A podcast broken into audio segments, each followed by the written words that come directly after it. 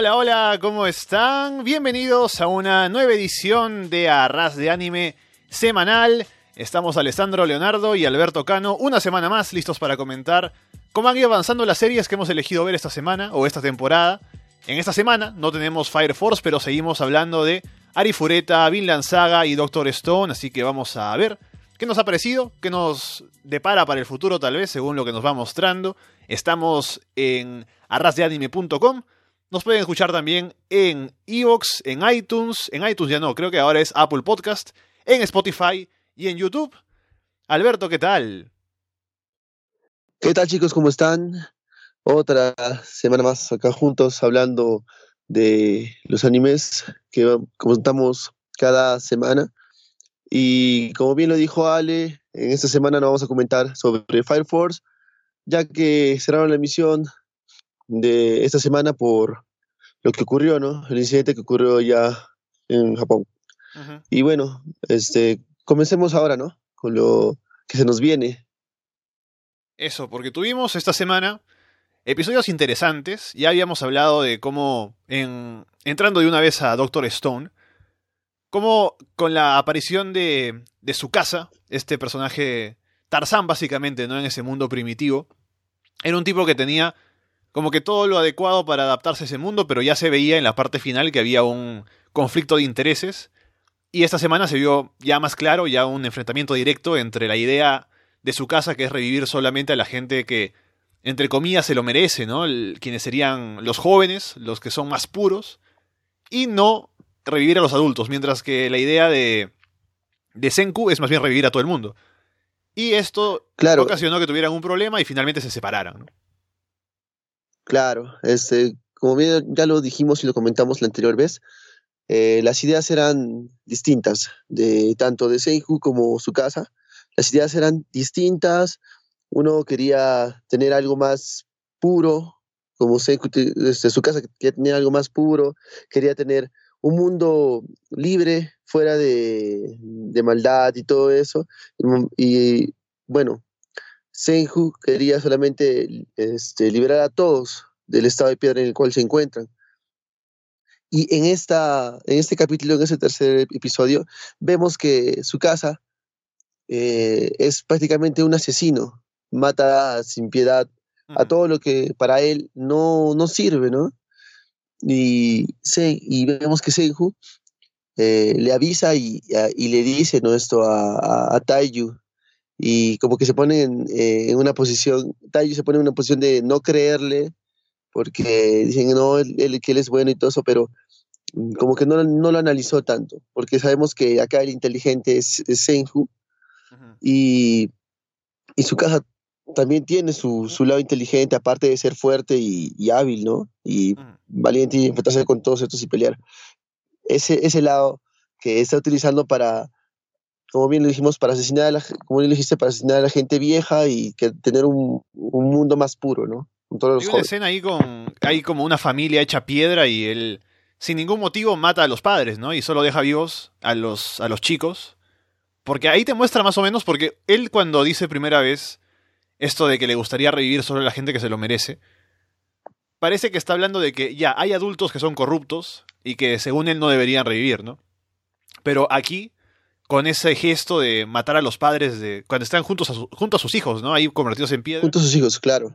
Matarlos sin ningún motivo es ya que te habla de un pensamiento más radical, ¿no? De que más allá de juzgar si son buenos o malos, es todos los adultos para él no merecen vivir. Entonces, sí es cierto que lo plantean como un asesino. Y lo que me gusta de eso que vas mencionando de Taiyu y cuando Senku le avisa, que Taiyu, a pesar de que él no lo ha visto porque él dice, él confía en toda la gente, ¿no? Porque él es bastante más noble así que no tiene sospechas claro. de, de, lo que pueda hacer su casa.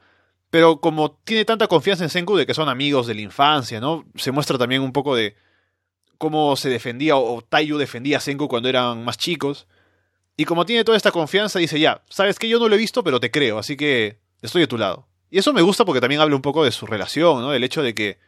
de cómo es eh, tal vez la fe ciega de Taiyu en su amigo. Claro, es la amistad que tienen desde, chicos, como ya lo dijiste, ¿no? Y, ahí ves cómo eh, ellos intentan, eh, bueno, de alguna, de alguna otra manera, es librarse de él, ¿no?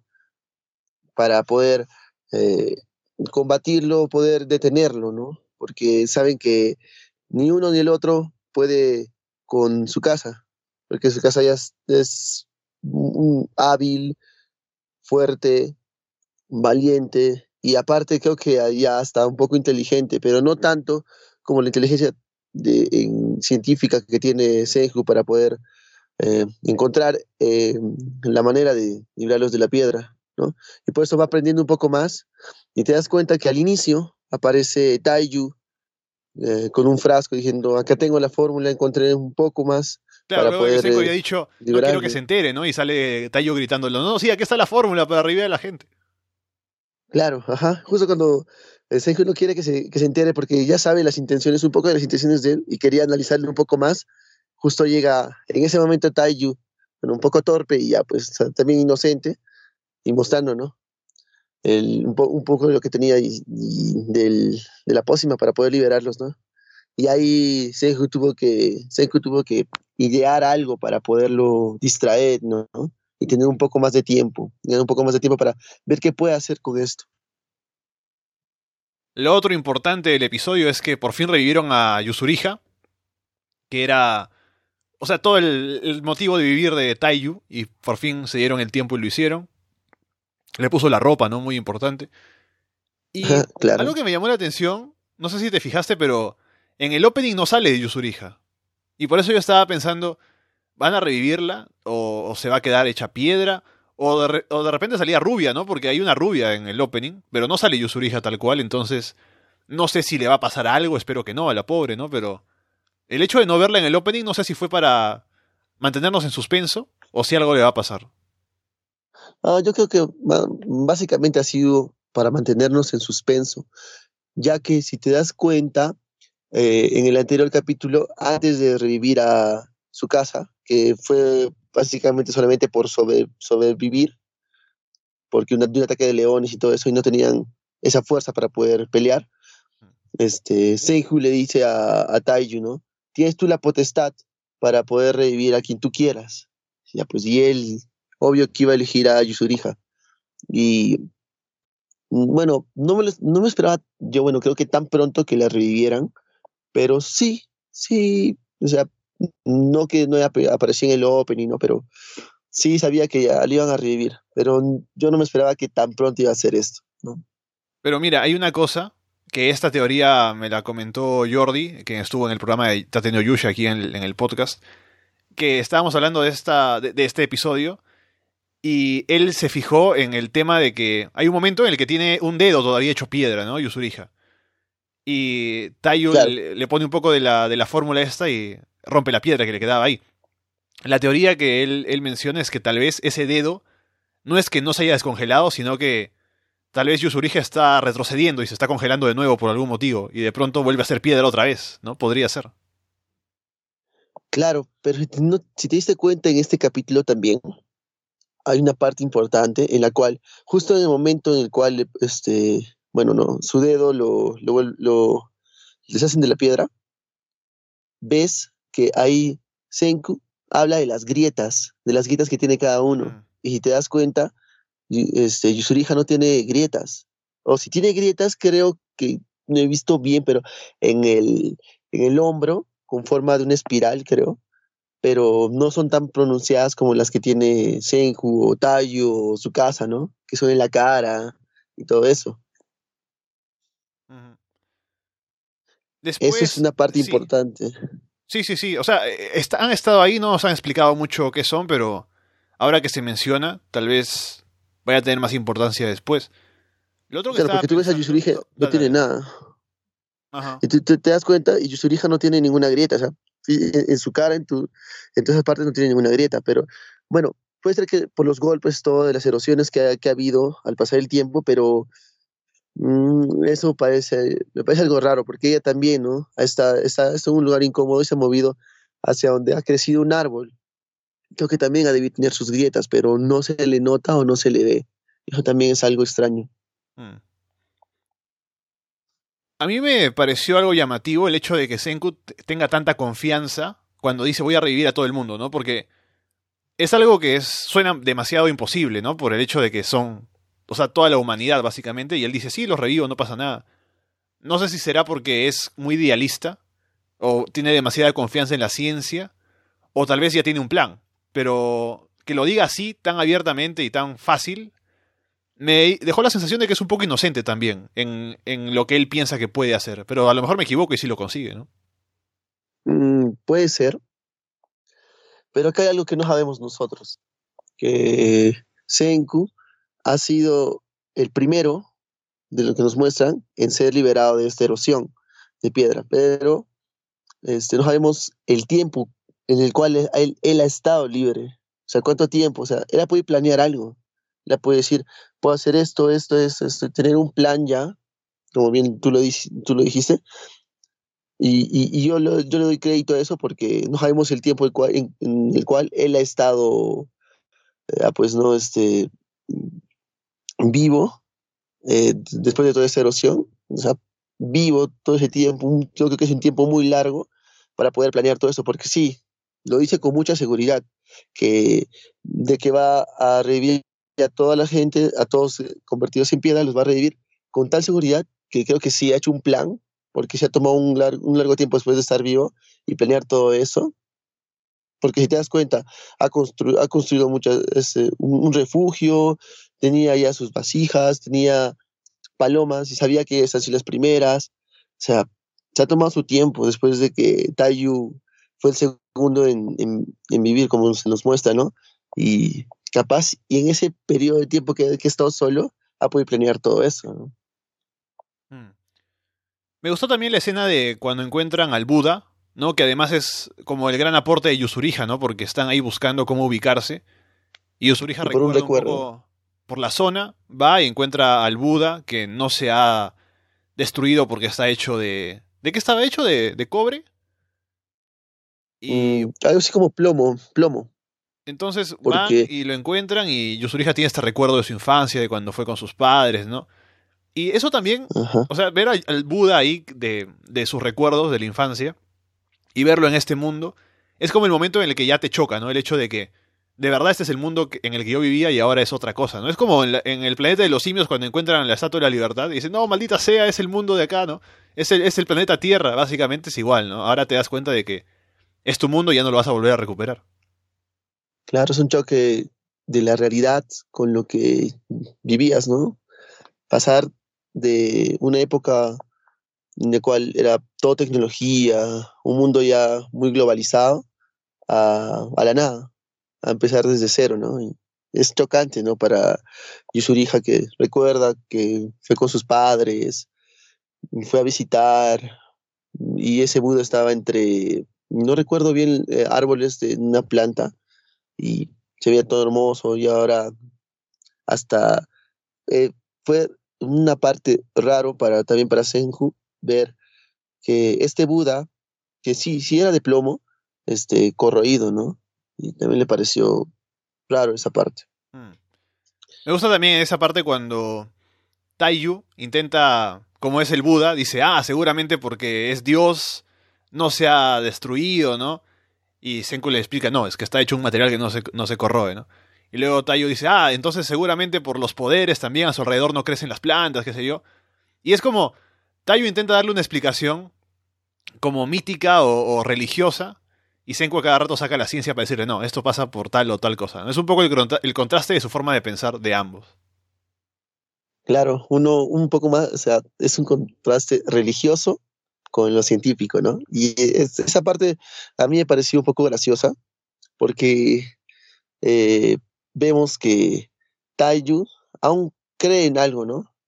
Mm. Que cree en algo porque su casa también cree en eso, ¿no? Y para no se le perder ese sentimentalismo, se le cambiar un poco más de humor, ¿no? También lo hace, lo dice. Y Senku, un poco más frío, científico, lo, lo desmiente, ¿no? con todo, con, con, eso que tienen los científicos, ¿no? Una parte que también a mí me agradó fue justo antes de llegar ahí, en la pelea entre su casa con, con Taiju, al, al momento de proteger. Al momento de, de hacer este, de decir, ¿no? Tú tienes, tú, eres un asesino, le dice pues no a, su casa y yo no quiero que nadie sea destruido, yo los voy a proteger.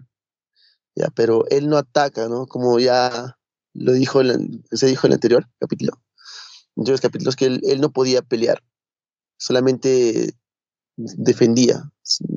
Por ejemplo, defiende a Senku, pero no, no tiene la valentía para devolver un golpe. Pero sí, le resiste hasta cierto punto a su casa el golpe, pero de, ahí se desmaya. Y esa, esa parte me pareció muy interesante, ver cómo Senku sale de todo eso para poder engañarlo y buscar algo para poder destruir a, su casa, que es prácticamente poderoso en ese, de los cuatro el más poderoso. Claro, y además en este episodio lo que hacen, con la parte final sobre todo, es hacerte saber que su casa es un, es un enemigo muy peligroso, ¿no? Porque no solo es fuerte, como ya se mostró, que mata leones con las manos, sino también es muy inteligente, porque Senku tiene un plan, un poco para huir del lugar donde estaban y perder el rastro de su casa, pero su, su casa al toque se da cuenta de que, ya, todo esto que han hecho es para hacerme creer que se han ido como que desesperados, ¿no? Cuando no es verdad, porque Senku no seguiría así. Y además descubre a dónde se van, ¿no? Porque sabe que Senku va a querer hacer un arma y para obtener pólvora tiene que ir a cerca de unas aguas termales y, y, el volcán más cercano está en tal lugar, entonces ya va conectando los puntos y ya sabe dónde están, entonces como ya se habían dicho cuando se encontraron ahí, tuvieron este enfrentamiento, dijeron, vamos a hacer como una especie de de tregua, más o menos, ¿no? Como que no vamos a pelear directamente el uno con el otro, pero si uno se mete en el camino del otro, ahí sí, ahí sí nos enfrentamos, ¿no? Pero por ahora nos separamos. Y uno pensaría, ya, van a estar separados, pero ahora que su casa sabe dónde están, y aparte sabe que se están preparando para enfrentarse a él, va a ir a buscarlos. Así que veremos qué pasa con eso. Mm, claro, es interesante la forma como eh, su casa eh, analiza, ¿no? En menos de, de cuánto, de 10 segundos analiza todo. Dice, acá, acá me han hecho creer que había una pelea, que, sean, que se querían separar y ahora están buscando la forma de, de cómo este, deshacerse de mí. Allá lo que quieren hacer es crear un arma de frente y avanzar a la siguiente, y, lo que decía Senku era avanzar a la siguiente civilización o la siguiente etapa o era, que es este, la pólvora, ¿no? Y, ahí pues su casa analiza todo eso en, menos de cuánto, de 10 segundos, como lo dije. Y es demasiado interesante ver que aparte de la fuerza, tengas inteligencia para poder, para poder pensar así de manera rápida las cosas. Porque se nos, se, nos mostró a alguien, en el anterior capítulo, se nos mostró a alguien que en verdad podía sobrevivir en esta era, ¿no?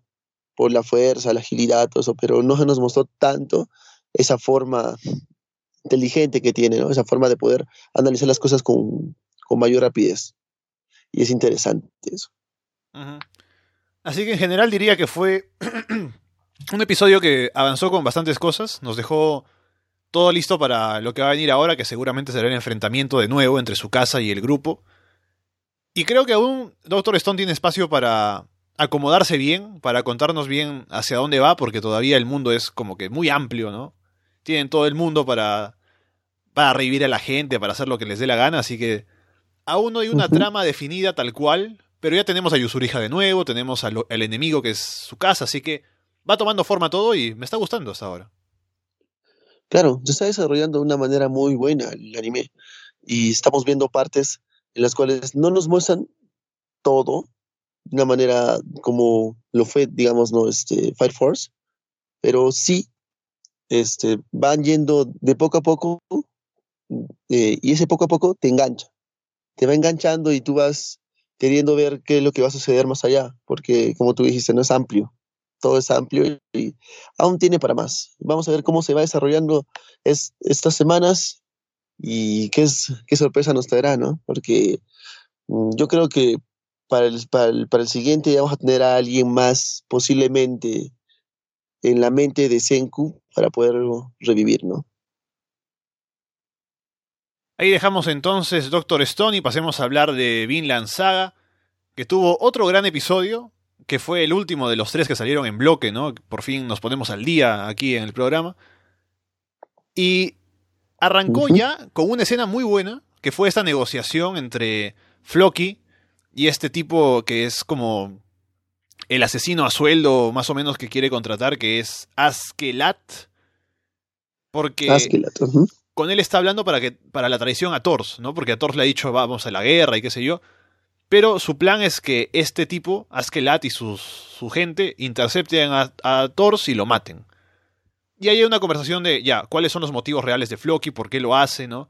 Porque, según dice Askelat, dice, ya, ok, está bien que en tu cultura el desertar de la guerra sea un crimen que tiene que pagarse con la muerte, ¿no? Pero ha sido hace tanto tiempo, además se supone que si van a castigar a uno de los suyos tendría que ser con sus propias manos, ¿no? ¿Por qué contratar a alguien de fuera? Y ahí un poco te van mostrando que en realidad esto sería más como una como una venganza personal de Floki, ¿no? Más que por la justicia, por el, por el pueblo, la cultura, sino que hay algo ahí que él quiere. Y también puede ser que le tiene miedo a Thor, ¿no? Porque no quiere perder gente intentando matarlo, porque sabe que es muy fuerte. Así que manda a otro. Claro. Mm, vemos en este capítulo de Vinland Saga también cómo este, digamos, mercenario, ¿no? este, que busca Floki, eh, también intenta poner sus límites al también intimidarlo, porque si te das cuenta hay una parte de, la conversación en la en cual uno de, su, una de sus gentes tira una lanza y dice, no, me equivoqué, lo siento, perdón, cuidado, este, si, les hice daño, algo así. Y ahí tú ves, al final de la conversación, cómo sale uno de los guerreros de, de Floki y ahí sale muerto. Y es mm. como que, es como que este pata sabe y yo también me voy con cuidado, ¿no? Ahí dice Floki, también me voy con cuidado y ahí también como que se aleja un poco. Y este mercenario también este, tiene un precio muy alto porque le, pide un pago para por adelantado, porque sabe a, lo que se a, lo que a lo que va, ¿no? Porque Thors con todo lo que le ha dicho, él no lo conoce bien, pero porque no lo quiere hacer Floki, dice, es, entonces hay que andarnos con cuidado, porque Thors creo que es difícil. Y, bueno, vemos que eh, Floki ya lo conoce, ¿no? Y como bien ya lo, también lo dijiste, más, que, más que todo es una venganza, no por lo que ha desertado, sino personal. Hay algo que debe, debe haber. Y yo me he estado dando cuenta y viendo este capítulo, creo que esa venganza personal es por el amor de, de la esposa de, de Thors. Oh, es que no mal, no, no mal puedo interpretarlo lo que vi, lo que vi en todo, en todo este capítulo, creo que es por eso. Hmm. ¿Cómo se llamaba? ¿Helga? ¿La esposa? Helga, creo, sí. Creo que sí. Porque la hija es Ilva, ¿no? Ilva, sí. Justamente en este episodio muestran cuando recién ha nacido Ilva y Thors, cuando era joven, eh, cuando aún era guerrero, va y no le presta mucha atención, le pone el nombre porque es el nombre de su madre, ¿no? Cuando su esposa le exige que le ponga un nombre porque él ni siquiera quiere ponerlo. Ajá, le exige. Y cuando él le cuenta esta historia es cuando dice que se suavizó, es el inicio de su suavización. Claro, si te das cuenta, en ese, en ese punto que nace, estaban en medio de una guerra. Todavía la guerra, no, la guerra no había acabado, o sea, estaban en medio de una guerra, porque viene uno, uno de los, este, uno de sus, eh, eh, uno, uno, uno, del grupo y le dice, no, pues Thors, este, señor Thor, capitán, tenemos este, un problema acá, tiene que ir. Y va, y, está, y estaban en plena guerra. Este, tiene a Ilva en plena guerra. O sea, mm. y creo que ese, ese punto que, que, para mí es un punto de, inflexión para, para, que Floki, creo que también amaba, amaba a la esposa de Thor y había un problema ahí. Aparte, dato importante, Helga, si es que así se llama, la esposa que no me acuerdo, voy a decirle Helga, Ah, era la hija del, como que el capitán o el, el, rey, ¿no? Alguien de los, de los principales, como el, el principal de todos ellos era su hija. Alguien importante. se casó Claro, alguien, claro, alguien importante en, en, el, en, el, grupo, ¿no? Y dato importante también es este que estás dando porque, bueno, se relaciona mucho con lo que estoy diciendo y capaz eso también puede ser un detonante para que lo quieran matar. Y también hay que pensar ese rey, ese tipo, dónde está, ¿no? Porque su hija se ha ido, o sea, está viviendo ahora pacíficamente en otro lugar, no le interesa la guerra, ¿no? Así que habrá que ver dónde está metido, si aún está en estas campañas de guerra o no. Pero al menos es interesante pensar en eso. Y con solo esta entrevista, como decía al inicio, ya se ve bastante la personalidad de, de Askelat, ¿no? Además se ve la habilidad de sus hombres por esto que. de la lanza y todo. Así que me, pareció una muy buena presentación del personaje. Y también habrá que ver cómo reacciona finalmente cuando se encuentre, o porque ya se encontraron, ¿no? Cuando se enfrente a él, porque en el opening aparece, parece que incluso Thorfinn se va con él, ¿no? Así que habrá que ver qué pasa, porque uno se imaginaría que aquí como que matan a Thors y la historia de Thorfinn ahora es de querer buscar venganza, pero parece que por ahí no va. Mm, no sabemos bien qué es lo que pase más allá, pero lo que nos entrega es, este capítulo es ya el inicio de la guerra entre, entre los dos, ¿no?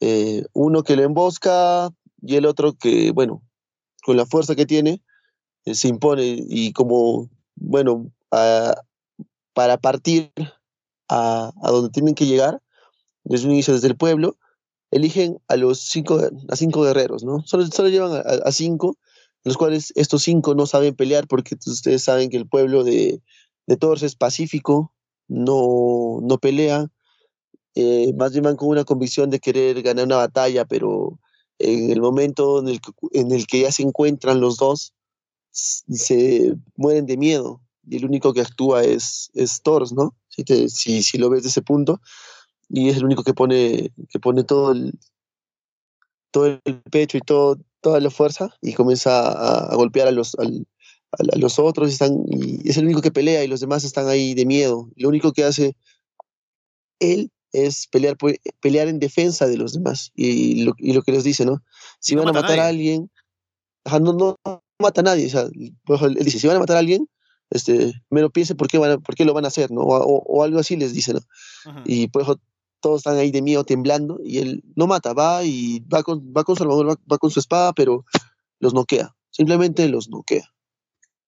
Sí, habla bastante en este episodio Thor con este chico, el que tiene la, la, coleta, ¿no? Que es el que incluso como que quiere casarse con su hija, ¿no? Incluso no le dice nada, o sea, le dice, si quieres casarte con Ilva tienes que ser un hombre digno, una cosa así. Así que no le dice que no, por eso ahí un punto, un punto más, ¿no? para este tipo en, su, en sus intentos. Pero, o sea, me gusta porque Thors. O sea, él ya de por sí, cuando tiene este plan de llevarse a estos chicos, ya sabe que no los va a llevar a la guerra, porque incluso lo comenta el marinero, ¿no? Su amigo. Se lo dice una chica que estaba muy preocupada. Dice que no, vamos a pasar por una isla, los vamos a dejar ahí. Y Thor se va solo, porque él no quiere llevar a estos chicos, sabe que no van a sobrevivir si es que van a la guerra. Así que incluso me imagino que no está del todo confiado en que le vaya a ir bien. Así que prefiere dejarlo, seguir él solo. Y claramente se ve que son muy inexpertos. Tienen una idea eh, extraña por, por no haber estado nunca en una guerra de verdad. Tienen una idea, o, tienen una visión idealizada de la guerra, de, de, de, pelear, ¿no? De matar gente. Y así como lo dijo, se lo dijo a Thorfinn en esa escena frente al, al baúl, lo comenta de nuevo, ¿no? Les hace pensar, sobre todo a este chico, le hace pensar qué significa realmente pelear, matar, por qué hay guerra, ¿no? ¿Por qué, por qué hay o por qué no debería haber una guerra? Y sobre todo en la parte cuando él sale a enfrentar a los, a los enemigos, le dice, mira, no puedes hablar de matar así tan a ligera, ¿no? Porque él estaba pensando sacar su espada, dice, vamos a matarlos a todos. Y dice, mira, primero que no eres rival para ellos, y segundo, piensa, antes de hablar de matar, piensa qué significa eso, ¿no? Porque no se puede decir tan a la ligera como lo estaba diciendo él. Claro. Y después de, después de ver todo esto, también vemos que Thorfinn se, se inmiscuye en todo esto. A un, inicio que Thors, antes de partir en la casa, lo comienza a buscar para despedirse, ¿no? Y decir, y rectificarle, ¿no, hijo? Este, que por qué nosotros eh, no queremos, porque yo no quiero pelear, porque hemos dejado de pelear, ¿no? Pero no lo encuentra y después cuando ya parten, ¿no? Y ahí sale este Thorfinn escondido dentro de un barril y eso también como que no le no, no, no le llega a importar tanto a Thor, porque ya sabe a lo que está yendo él solo, porque sabe que los chicos que están ahí se van a salvar, o los va a salvar. Seguramente a Thorfinn lo va a dejar con ellos, entonces él se va a ir solo igual. Claro, ese, e, eso es lo que él piensa, pero no sabemos cómo Thorfinn va a reaccionar, porque al momento que le da la espada, él, eh, él en su mente está, está también que el querer pelear, el querer entrar y inmiscuirse en la pelea. Está con eso. Y aún, aún yo creo que como es pequeño, no tiene todavía esa, esa voluntad que los jóvenes aún pueden captar lo que Thor les, les dijo, pero él no. Como niño, aún no cree y solo quiere pelear. Si te das cuenta en eso. O sea, su idea es distinta. Por más que Thor le ha dicho cómo, cómo son las cosas o le, le, le ha hecho ver un poco de humanidad, a, un inicio, él aún así no cree. Él aún así quiere pelear, quiere ser fuerte, porque le contaron que su padre es fuerte y quiere ser igual. Mm. Yo creo que va a pelear. O sea, yo creo que se va a en la pelea y puede que lo capturen, lo tengan ahí y capaz por tener a tu, por tener a tu hijo, Tors, o sea, por tener a Thorfinn, Tors caiga. Puede, puede suceder. Vamos a ver qué, que nos prepara el siguiente, siguiente capítulo con esto, porque ha dejado una parte muy emocionante. Sí. Porque eh, Thor eh, es tan, o sea, puede tener la fuerza que tiene, es tan hábil de predecir al solamente ver el, ver el lugar, eh, ver a lo lejos que solamente había dos casas donde están llegando y saber que ya los van a emboscar.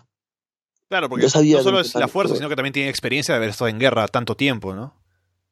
Sí, es inteligencia de poder captar y saber, nos van a emboscar, esto va a suceder, esto, esto va a pasar, así es que una vez tomemos las, las medidas, ¿no? los hace retroceder, como que nosotros, este, vámonos para atrás, vámonos, regresemos. Y eso es lo que hace Thor, ¿no? En, en, su forma de capitán, como, como tú dijiste, en un gran luchador que ya se miscuye en guerras y ya sabe todo eso. Vamos a ver, y quiero ver cómo se este, va dando forma el siguiente capítulo de esta, de esta pelea, de esta batalla, y en qué termina, ¿no? Si termina como yo les dije, capturando a los dos, puede ser, y, ahí pues este, el, deseo de, liberar a su padre, de, Thorfinn, y Thor es capturado, o muere, no se sabe, pero me hará, este capítulo en, sí me agradó porque ya nos inmiscuyó en una parte muy emocionante que es, es la pelea. esta, esta, pequeña guerra que hay entre, entre el cazador y el, y el que quiere solamente ser pacífico, ¿no? Veremos entonces, Thor se ha metido ahí al barco a pelear sin matar a nadie, ¿no? Y así nomás ha podido, con los puños ha podido noquear a tanta gente.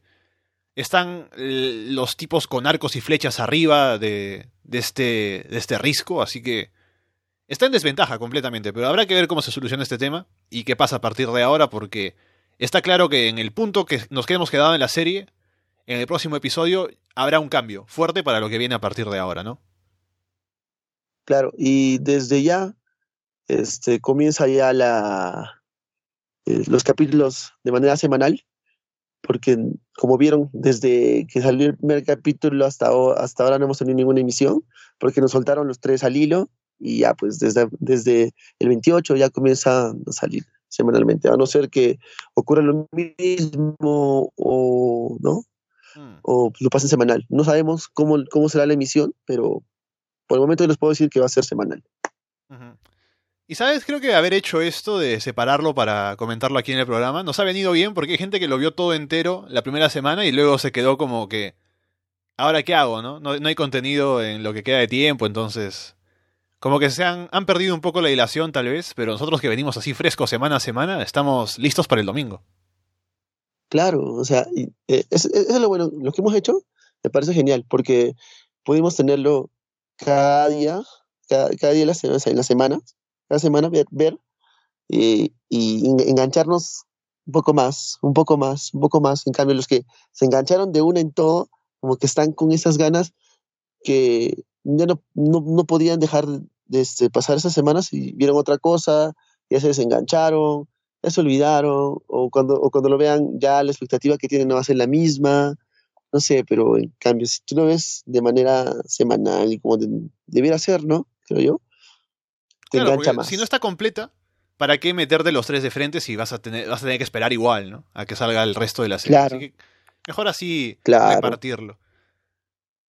Bueno, dicho eso, pasemos a hablar de la última serie, ya que no tuvimos Fire Force esta semana. Ari Fureta, que te puedo decir empezando desde, o sea, en general, que me ha parecido un episodio que ha estado mejor. Nos han mostrado un poco más de los personajes, sabemos un poco más de cómo funciona el mundo. Nos han hablado del laberinto, nos han hablado de cómo es que llegaron, de cuáles eran los poderes originales de Hajime, ¿no? Y por qué lo discriminaban los demás. Y también un poco se ha establecido más la relación entre él y Yue. Así que en general me ha parecido mejor.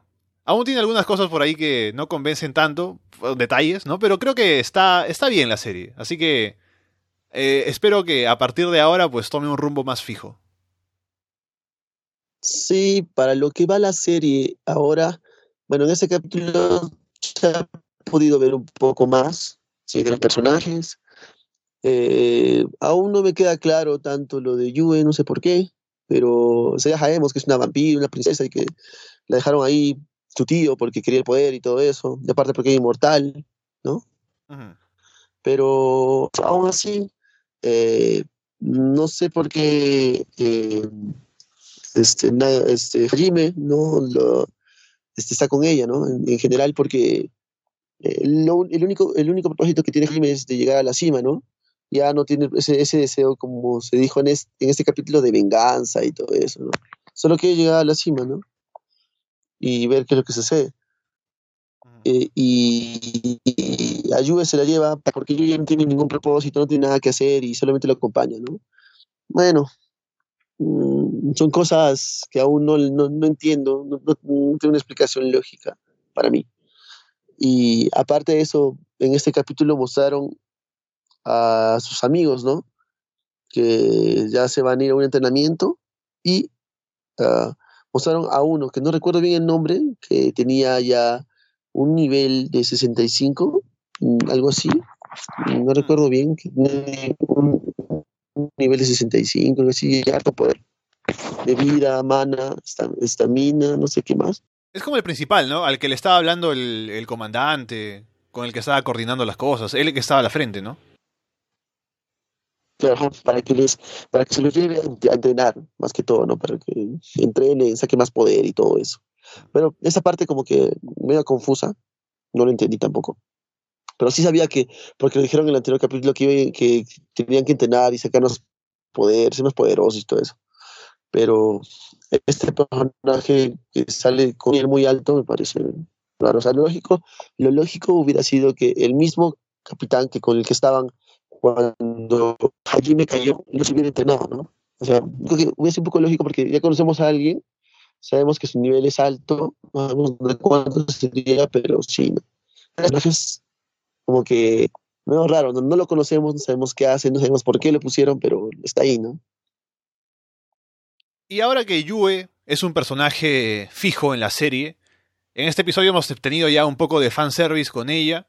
Primero con el hecho de que está desnuda al inicio, ¿no? Y por algún motivo, cuando Hajime le da ropa, ella le dice pervertido, ¿no? Cuando en realidad pervertido sería si no le diera ropa, ¿no? Pero bueno. Segundo, después cuando conversan, ella dice que tiene más de 3.000 años, más o menos, o 300, 300 3.000 años. No sé, si una de las dos. Pero básicamente diciendo ya, ella se ve como una niña, pero en realidad es, es bastante adulta, así que es una loli legal. Y por eso no pasa nada Claro. si, si puedes tener fanservice con ella. Y tercero está el tema de la mordida en el cuello, ¿no? Que primero, hay dos cosas que en eso me llamaron la atención. Lo primero es que no sabemos, en realidad, cuál es el efecto de la mordida en el cuello. El efecto para ella y el efecto para Hajime también, porque si se supone que le está chupando sangre, el efecto secundario sería que Hajime se debilitaría. No sé si no le pasa porque no es tanta sangre la que le han quitado o por la transformación que ha sufrido por comer monstruos, tal vez no le hace efecto esto de que le quiten la sangre. Puede ser.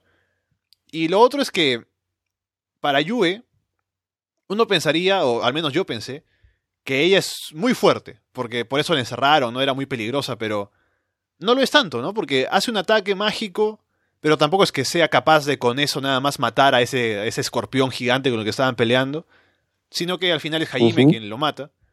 Así que no es que sea tan poderosa. El, motivo de. o, lo, lo, que tiene de poder es el, el ser inmortal. ¿no? El recuperarse rápido en esas cosas.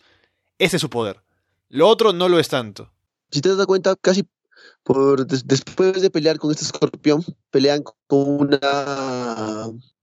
Después de pelear con los dinosaurios, y estos dinosaurios están controlados por ya, y este, después Yue es controlada por esta flor, y ahí ves los poderes que tira Yue, ¿no? Y ahí te das cuenta del poder que tira Yue, porque llega a herir a, a, Hajime hasta, cierto punto. Y no, o sea, yo creo que no muestran todo el poder que tiene, ¿no? Pero también pareció algo raro que, digamos, sí, tienes un buen punto, un buen punto de vista. Al momento de morderlo a, a Hajime, que Hajime no se debilitara o que no tarde otros poderes. Que, que querías, ¿no? Que si un vampiro te muerde, te conviertes en vampiro y capaz es un poder más que, que, le agregan a, a, Hajime con esto, ¿no? Hay una escena también, o hay un momento en el que cuando están en la. cuando han conversado, ¿no? En esa hoguera que hacen. Eh, Yue le dice a Hajime, ya, te voy a morder de nuevo, y ahora va y se quita la ropa y se le tira encima, como si fuera otra cosa, ¿no? Y ahí se corta la escena y, pasan a después, después están caminando juntos. Es como, no sé si nos quieren decir que ya tienen una relación que es más allá de lo que nos muestran, o sea, porque esa escena fue como que muy, muy sugestiva, ¿no? Sí, es algo, es una escena ya muy candente, ¿no? Creo yo, que eh, se sobresale de, de lo que, bueno, viene a ser, ¿no? El, el anime. Y si te das cuenta, también en el opening, no solo está Yue, está también como que una conejita que creo que después lo va a acompañar.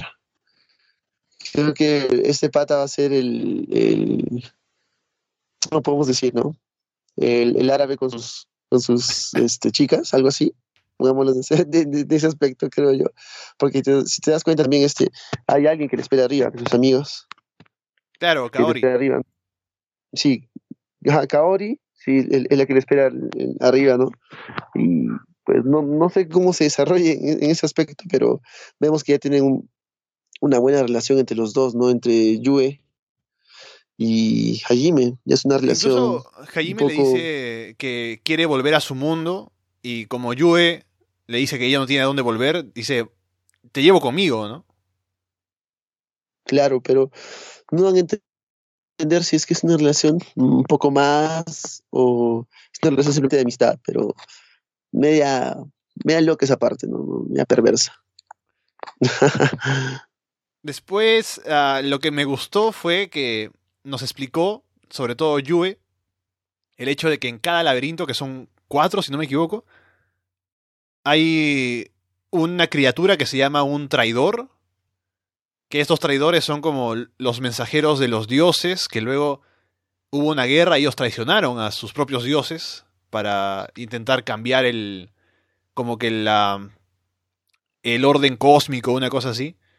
Y por eso fueron castigados, por esa traición, y se llaman los traidores, y están encerrados en cada laberinto. Entonces, me imagino que ahora el objetivo de la serie, o de Hajime, al menos en este momento, es llegar al fondo, encontrar a ese traidor, tal vez matarlo y de esa manera encontrar una salida del laberinto, ¿no? Y luego de hacer esto acá, tal vez vaya a buscar a los demás en el resto de laberintos. Claro, porque si te das cuenta, lo único que quiere es llegar a la cima. Porque le pregunta pues a Yue, ¿cómo llego, cómo llego arriba? No lo sé, estamos en abajo, nunca he subido, le dicen, algo, como, algo por el estilo. Y, se encuentra en una especie de laberinto y puertas tras puertas, creo que todavía tenemos que ver uh, algo más que inmiscuya, a Yue creo, en todo esto y alguien que lo vaya a buscar o diga, ¿no? Se ha liberado y tenemos que evitar, ¿no? Que pase algo. Y ahí, pues, ¿no? Este, Hajime, en su acto de valentía de, de defenderla, va a adquirir un poco más de poder y así, poco a poco, creo que él se va a dar cuenta en qué bando está, ¿no? Porque ya con lo que me con, con, lo que nos dijo, ¿no? Este Yue en la explicación, mm, yo creo que son, mm, este, fuera de los traidores, que se, se van quedando bandos cuando se separan, ¿no? Cada uno de sus, de, sus mundos o de, sus, digamos, pongámosle así, ¿no? Tribus, eh, se separan, ¿no? Porque nos explicaron que habían tres partes, los monstruos, los humanos, y eran, eran, tres en un triángulo, nos explicaron en el capítulo anterior. El rey, creo, el, rey que los trajo a, ellos, a, los, a, los, a Hajime y a sus amigos, y explicaban ¿no? todo eso. Y creo que después de eso se, se fueron formando grupitos pequeños que se alejaban de, de, de, estos bandos, de ese triángulo que hay, y son como solitarios. Y creo que poco a poco vamos a ver a gente, a, gente o, o, o, grupos así, ¿no? Que este, Hajime va a tener que luchar y encontrar más nivel con eso. Porque hasta ahorita, te das cuenta, pues solamente por el hecho de sobrevivir, ya tiene más nivel que todos sus amigos. Con los que claro. Sí, sí, sí. Así que habrá que ver una vez que salga cómo se compara con los demás en poder, cómo lo reciben también, sobre todo aquel que lo traicionó. Y qué pasa, ¿no? ¿Cómo se ordena todo? Luego de que salga del laberinto, a ver cómo, cómo se desenvuelve en el mundo de fuera. Le falta también recuperar el brazo, que sabemos que lo va a recuperar, pero no sabemos cómo todavía. Así que por ahora lo que tenemos planteado es el encuentro con este traidor en el fondo del laberinto, lo que vaya a pasar con los demás que van a estar explorando el laberinto, según se ha dicho, porque quieren ir otra vez en campaña para subir niveles, para para entrenar en general. Así que no sé si terminarán encontrándose, ya que estarán ellos ahí y Jaime supuestamente saldrá. Pero bueno, como te digo, creo que este episodio lo que ha hecho es ordenar un poco el mundo. Hay, algo que quiero que, bueno, no sé si el, modo de entrenamiento de ellos será igual que el de Hajime, porque si te das, te das cuenta, el poder que adquiere es cuando come, ¿no? Se lo, este, no come, sino es que tienen un plasma o algo así, estos este, monstruos que mata, y va adquiriendo su poder y nivel. No sé si sus amigos, esa, esa forma de entrenamiento, ellos lo tendrán, no será así. Matarán un monstruo y comerán, o no sé. ¿Cómo será? ¿Cómo subirán de nivel o de experiencia? ¿Qué te parece eso? ¿Cómo lo ves? O sea, la forma en la que ellos deberían subir de, nivel. Ajá, claro, porque si te das cuenta, ¿cómo sube Jaime de nivel? Mm.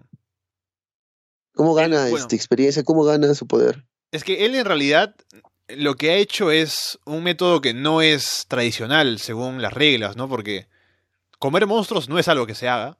Y él lo consigue porque tiene esta agua que le salvaba eh, que le, hizo sobrevivir a ese experimento. Los demás supuestamente sí han podido subir niveles porque ellos sí estaban aptos para pelear. Cuando él llega al mundo, según explicó acá en este episodio, es un sinergista que no tiene, que en realidad por los poderes que tenía y el, por el nivel, era el más débil, no estaba apto para pelear, así que los demás lo marginaban por eso, decían, no, que él se quede porque ¿en qué va a aportar, no? Así que creo que los demás, o sea, cada uno, dependiendo de sus habilidades, tiene formas de, evolucionar, de mejorar. Y Hajime, pues como no tenía forma, encontró este otro método y es lo que ha hecho hasta ahora. De una manera muy chabacana, ¿no? Ajá. Exacto, pero ¿cómo será? Sí, en el siguiente capítulo creo que vamos a ver la forma de cómo sus amigos este, ganan niveles, experiencia pero la forma de nivel será la misma, no se, no se sabe, ganarán un nivel por nivel o ganarán como este Hajime, ¿no? Este, de una llegó a, a, 10 niveles o 7 niveles de una, de una manera muy, muy, claro, muy fuera de juego, ¿no? Como se dice. Pero ya veremos eso en el siguiente capítulo. Sí, pero ya te puedo decir que me está gustando un poco más Sarifureta, así que hay que seguir dándole oportunidad a ver qué tal, qué tal se pone. Un poquito más, un poquito más de oportunidad. Sí, sí. Vamos a ver eh, la próxima semana qué nos traen las series y además el regreso de Fire Force para comentar también lo que vaya a avanzar por ahí. Y antes de irnos, Alberto, no sé si hayas visto alguna otra cosa que quieras recomendar o, nada de nada. Ah, estos días no, no pude estar viendo nada, pero para la siguiente semana les traeré algo con un poco más de noticias que ya, ya he estado observando estos últimos días, pero no pude, no pude observarlo, no pude ver. Pero bueno, mi, mi gran pregunta es, ¿qué te pareció este, los, entre los tres animes que, que vimos ahora? ¿Cuál te pareció el mejor de esta semana? ¿no? Mm. Creo que sigo con Vinland Saga. Creo que en las tres Sí. semanas que hemos estado viéndolo, viendo las series, cada semana me ha parecido la mejor. A ti creo que la semana pasada te pareció mejor Doctor Stone, pero yo he estado constantemente muy enganchado con Vinland Saga. Creo que es una gran serie. Sí, a, mí este, el inmiscuir ya un poco de guerra, un poco de pelea en, en este episodio, sí, me hace que en esta ocasión le dé el punto este, a Vinland Saga. Ya que en el anterior, ya que en el anterior este se le di a Doctor Stone, por lo que apareció este personaje fuerte y musculoso y que no sabíamos qué es lo que iba a pasar, y lo, lo dedujimos un poco acá, y fue lo que fue lo que ocurrió, pero no sabemos hasta qué punto pueden llegar. Pero el, el hecho de poner la guerra ya, un poco de guerra en, en esto de, de Vinland Saga, hace que se ponga más, más interesante. Y aparte, el hecho, el hecho de tener una referencia que era pelear con los ingleses y ahora que es un poco de traición, lo hace muy interesante. Y lo que yo puedo recomendar es que ahora que tuve tiempo esta semana, me puse a ver Kimetsu no Yaiba, que es una serie que empezó la temporada pasada y que va a terminar en esta, y que está muy buena. La animación es increíble, o sea, es una serie que va a tener 24, 25, 26 episodios, no sé, por ahí. Pero, o sea, constantemente, al menos he visto yo como 8 capítulos de los 16 que van. Y es como calidad película en cada uno de ellos, es increíble. Así que solo por eso lo recomiendo. Y también eh, la historia está muy interesante, muy buena, así que recomiendo que lo vean y que se pongan al día porque seguramente Eh. cuando termine acá habrá un programa dedicado a comentar la serie. Y también para engancharte, para terminar de engancharte a, a la recomendación, el enemigo principal es, es Michael Jackson. O sea, tú lo ves ahí y es tal cual, es Michael Jackson. Ah, qué, qué chévere, qué Tiene su interesante. sombrero, O sea, tiene, tiene sus rulos, ¿no? qué chévere. Michael Jackson como enemigo. Bueno, no. Que, que, que fuera del contexto, pero bueno, me parece algo interesante pa- como para ver, ¿no? Cómo se, se desarrolla. Más bien, quisiera saber si es que llegaste a ver un capítulo más de, de- del, del anime que comentaste la anterior semana, de este del chico y su, y su madre que se van No, a, no. a otro ¿Sabes? mundo. Sale mañana, porque estamos grabando jueves, así que sale mañana viernes. Y ya les comentaré la próxima semana entonces. Ya, genial, porque pues, tú me dijiste que quedó en una, en, en una parte ya un poco rara, y un poco así, Sí, y es entre, más, entre madre yo sé, hijo y...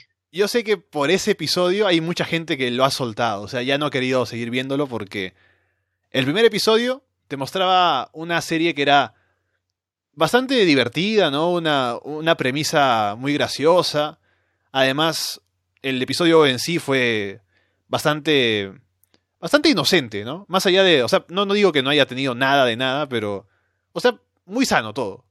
En el segundo episodio, cuando llega esa escena que es bastante incómoda, del hijo y la madre ahí, de, de tirando al, al tema Echi, hay mucha gente a la que seguramente le chocó y lo ha dejado de ver. Y también creo que Crunchyroll está un poco, un poco llevando esto con más cautela, ¿no? El hecho de que Con más es una serie de, de los que ha elegido transmitir y no está en, en la, en la portada, ¿no? Entre las series que están ahí en la portada para, para entrar rápidamente, no está ahí. Está un poco escondida, ¿no? Porque parece que no se esperaban que tuviera un elemento así tan. Tan, tan, tan controversial. Claro, pero bueno, veremos cómo, cómo se desarrolla, ¿no? Dices que mañana se, se estrena, a ver si mañana me, me tiro los tres de una para comentar un poquito al final, a ver qué tal me, me pareció. Pero sí, yo creo que la, la gente que, que ve Echi Echi, este, creo que, no creo que sean paltas, pero por el hecho de ser un Isekai, no sé si lo hayan visto, ¿no? Pero con esto que yo creo que debe estar en foros, debe haberse conversado en muchos lugares, creo que sí lo, lo verán o lo estarán viendo, ¿no? Hay gente que les gusta. Ujú. Te comento un par de cosas más. Lo primero, que Nakanohito Genome se ha puesto mejor. Así que ahora sí puedo decir que vale la pena verlo. No digo que sea una gran serie, pero Con el tercer episodio se ha puesto un poco mejor, así que puedo seguir viéndola sin tanto problema. Y también hay otra serie que no estoy viendo, pero sí he escuchado que está interesante, que se titula más o menos en español, sería algo así como Por mi hija soy capaz de matar hasta el rey demonio, que es también un isekai, de un tipo que va a otro mundo y encuentra una chica, una chica joven y básicamente la adopta como si fuera su hija y tienen una relación padre-hija. Dicen que es muy...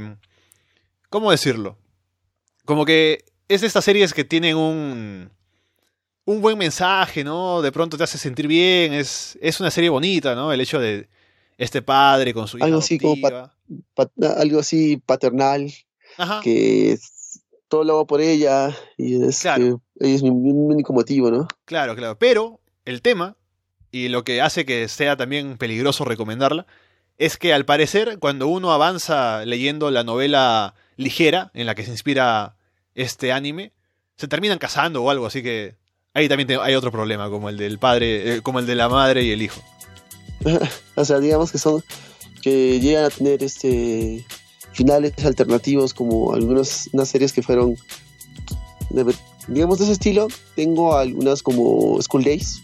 School Days tuvo unos finales así bien alternativos, gores, fuertes, que mm, a muchos, o sea, solamente leyendo este, pudieron ver esos finales alter- alternativos o a veces, creo que había unos videos de unos finales, pero había otros que eran muy ya locos, tergiversados de la historia de School Days. Y creo que es lo mismo en, en- en estos isekais, ¿no?